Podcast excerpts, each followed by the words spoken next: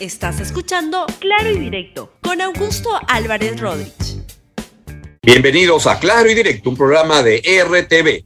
El día de hoy quiero comentar con todos ustedes sobre la, ceremonia que, se supone que va a haber este jueves en el Congreso de la República, el 26 de agosto, para que con el gabinete Bellido exponga su plan de gobierno, exponga las políticas que requiere, debata con la representación en el Parlamento y luego pida un voto de confianza. Lo que quiero decirles es que está creciendo la posibilidad que nunca ocurra eso. ¿Por qué? Porque el señor Guido Bellido está en la cuerda floja y podría dejar de ser premier. Y si deja de ser presidente del Consejo de Ministros, esa ceremonia ya no tendría ningún sentido porque juraría otro gabinete y entonces comienza a correr la fecha de 30 días más.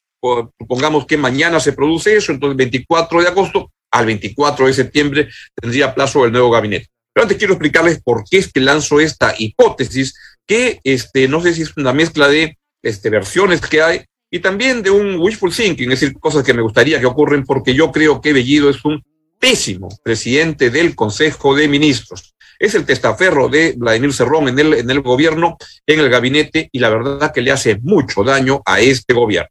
Pero vayamos primero al, desarrollo del programa tal como lo hemos preparado.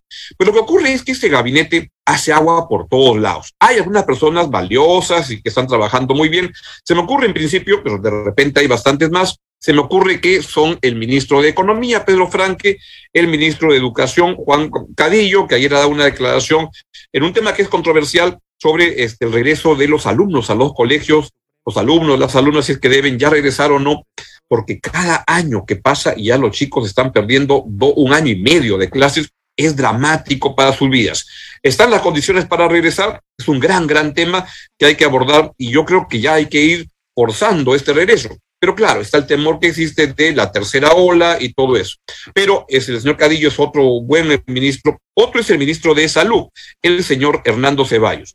Hay, sin embargo, otros ministros que son, la verdad, increíbles. Vamos a empezar con uno de ellos. Es el ministro de Trabajo, el ministro Iber Maraví, que este, dijo que él no era fundador del CONARE, del Movadef, y la verdad que todo lo que ocurre lo va apuntando en que las evidencias, las fotos de las ceremonias y todo, que sí es miembro. Escuchen lo que dijo el señor ministro de Trabajo todavía sobre el tema de la imputación que se le hacen de ser un CONARE Movadef. el CONARE, pero mire, acabo de decir, señor periodista, que yo no he fundado. Sería bueno que usted pida a esa institución por los canales que correspondan, dónde está el documento sustentatorio que yo soy fundador, como usted lo afirma, del CONARE. Lo, afirma la DIRCOTE. Ah, caramba, o sea que de, cuando acá, cuando el, la DIRCOTE afirme, eso se convierte en sentencia. Por eso se lo consulto. Y por eso le respondo, respetuosamente. Pero es el documento. Sí, ah, el documento. No, documento, pero eso, eso no tiene carácter de oficial, verdad oficial, porque si es un documento, se supone que eso debe servir como base de investigación. Entonces, ¿por qué pues no siguieron investigando y se ameritaba la cosa seguir haciendo de acuerdo a normas las acciones que les corresponden a la Entonces considera que es un error, han cometido un error. ¿De quién el error? Está equivocado. No, no, no, no, no, no, ellos está bien que investiguen, que investiguen. Lo que yo le estoy demostrando es que ni siquiera eso es prueba de que yo he sido fundador de El CONARE, como usted me bueno, en el programa Panorama de ayer, este, Rosana Cueva presentó un reportaje donde está el señor Iber uh, Maraví en una serie de reuniones con el Movadef, con Conare, la verdad que son de lo más sospechosas. Y lo más sospechoso es que la primera decisión que toma el nuevo ministro de Trabajo, el señor Iber Maraví, es legalizar justamente al brazo sindical de, eh, del CONARE Movadef, que es el que, de los maestros con el cual quieren capturar el SUTEP, que fue la razón por la cual se hizo la huelga de maestros del año 2017, en la que Pedro Castillo, hoy presidente de la República y entonces profesor, este fue uno de los líderes. Así está la cosa. ¿Para qué le voy a adorar la píldora? Hay otros miembros del gabinete que igual son, la verdad, impresionantes, patéticos. Ayer vi también en Panorama la entrevista, el reportaje que se hizo al ministro de eh, eh, Ciro Gálvez, ministro de Cultura, y la verdad que lanzó cada cosa, cada cosa, Dios mío. Vean esta barbaridad cuando habla de recuperar el cobadón, el cobadonga, así no se tenga presupuesto. Escúchenlo, por favor. Informado que está hundido el barco de guerra chileno Covadonga y que eso también es necesario rescatarlo para tener como patrimonio cultural acá. Voy a hacer un esfuerzo, aunque no hay presupuesto, pero haremos lo posible para rescatar los restos de ese barco, que va a ser un gran atractivo turístico, y viendo también desde la interioridad al Poder Ejecutivo, hay que entender que es un gabinete en esta oportunidad, un gabinete conformado por gente nueva, primera vez en la historia desde los pueblos del interior del país. Pues la verdad, este, leí la entrevista que la República le hizo Pedro Escribano al ministro Ciro Galvez, vi el reportaje que se hizo, están viendo las, están viendo las imágenes sobre Ciro Galvez, y mi conclusión es que Ciro Galvez es patético, es alguien que por lo que dice y lo que piensa dice tantas tonterías, la verdad, no puede ser ministro de Cultura ni de nada. Este, y la verdad que es una vergüenza, porque eso refleja lo que está pasando en muchas dependencias del gobierno, en muchos ministerios, donde lo que hay es mucha charlatanería barata, pero nada de acción concreta y ahí hay un problema enorme que el gobierno está enfrentando. Y en ese contexto fue también lo que ocurrió en la Cancillería, donde se sacó al señor Bejar, además de sus declaraciones este, exóticas sobre que Sendero Luminoso fue creado por la CIA y con la colaboración de la Marina, este, lo que y también había el problema de incapacidad de gestión, donde entraba una persona, es como el Ciro Galvez en la Cancillería, era este Beja, hablando, hablando tonterías de cómo hacer este, la revolución, metido anclado en la Guerra Fría, de la cual parece no haber salido nunca, y se tenía que cambiar por una persona más activa que tenga capacidad de gestión pública. Lo cambiaron. Y entonces este, juramentó el señor ministro, nuevo ministro, que es el señor Oscar Maburta. Vemos la juramentación. Se resuelve nombrar ministro de Estado en el despacho de Relaciones Exteriores al señor Oscar José Ricardo Maurto de Romaña. Regístrese, comuníquese y publíquese. Firman José Pedro Castillo Terrones, presidente de la República, Guido Bellido Ugarte, presidente del Consejo de Ministros. Ciudadano Oscar José Maurtua de Romaña juráis por Dios y esos santos evangelios desempeñar leal y fielmente el cargo de ministro de Estado en el despacho de Relaciones Exteriores que os confío? Sí, juro. Si así lo hicieres, que Dios os preme, y si no, Él y la patria os lo demandan.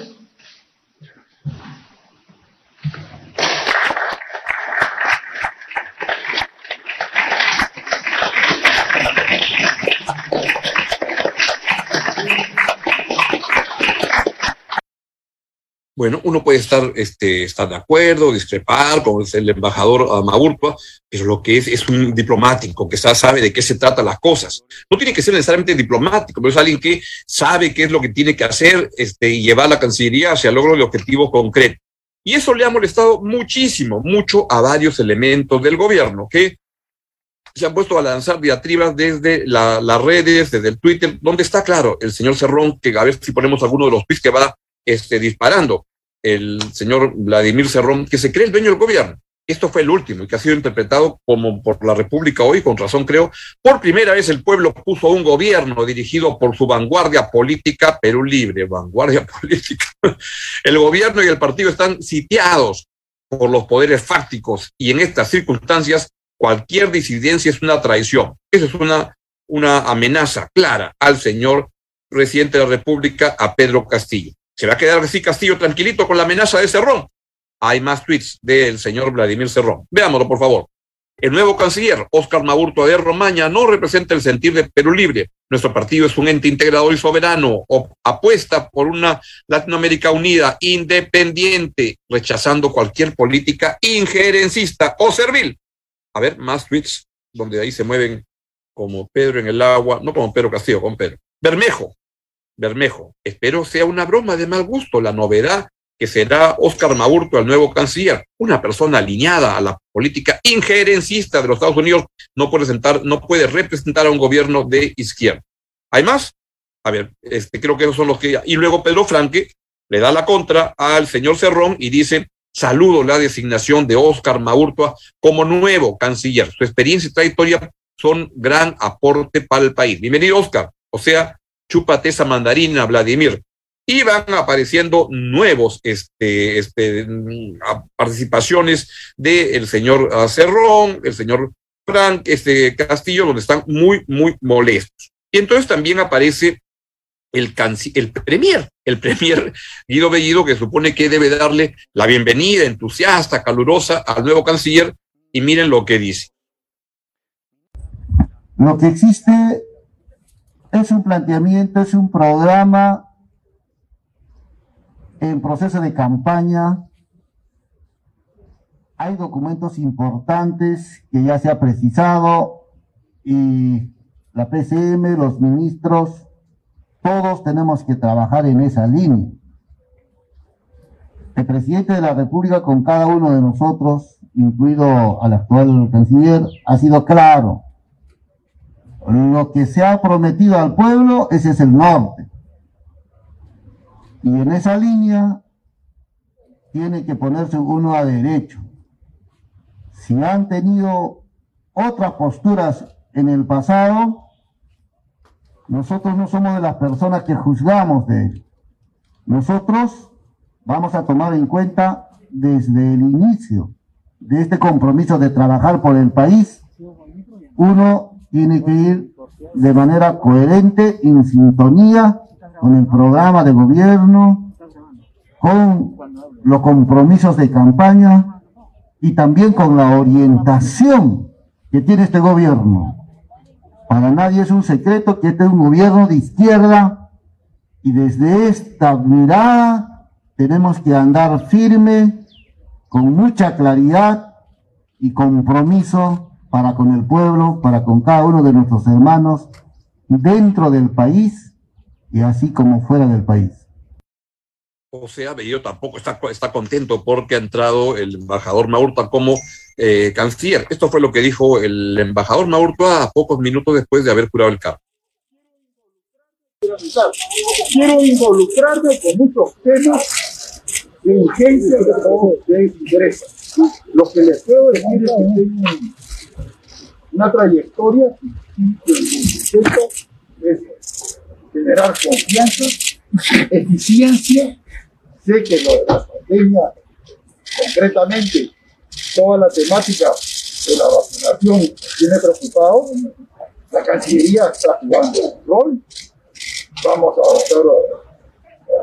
a, a dinamizar aspectos operacionales. Y pues nada, déjenme volver a mi casa, que es Torretagle, he trabajado tantas décadas yo respeto todas las opiniones, soy un demócrata, tengo una trayectoria democrática y estoy sirviendo a un gobierno democrático y constitucional que está ungido por el pueblo peruano. Bueno, eso es lo que está pasando y la verdad lo que hay es una gran tensión en el gobierno en este momento. Lo que está previsto es que para este jueves se presente el gabinete presidido por Guido Bellido al Consejo, al, al Congreso, exponga su política y ahí se debata si es que le dan el voto de confianza. Pero todo siento lo bueno que está muy confuso en el momento actual y no descartaría que se pueda producir, que es lo que se viene especulando en muchos ambientes, una salida de más de cinco o seis ministros, encabezados por Guido Bellido. En ese caso, y se habla que saldrían los ministros de Trabajo, Interior, Cultura, este, entre varios otros. Y si eso ocurriera, lo que tendría que suceder es que entonces el nuevo gabinete se presenta, porque ser un nuevo gabinete ya no habría ceremonia este 26 y comienza a correr 30 días más para que se presente el nuevo gabinete que vamos a ver cómo lo, este, cómo, cómo viene la mano.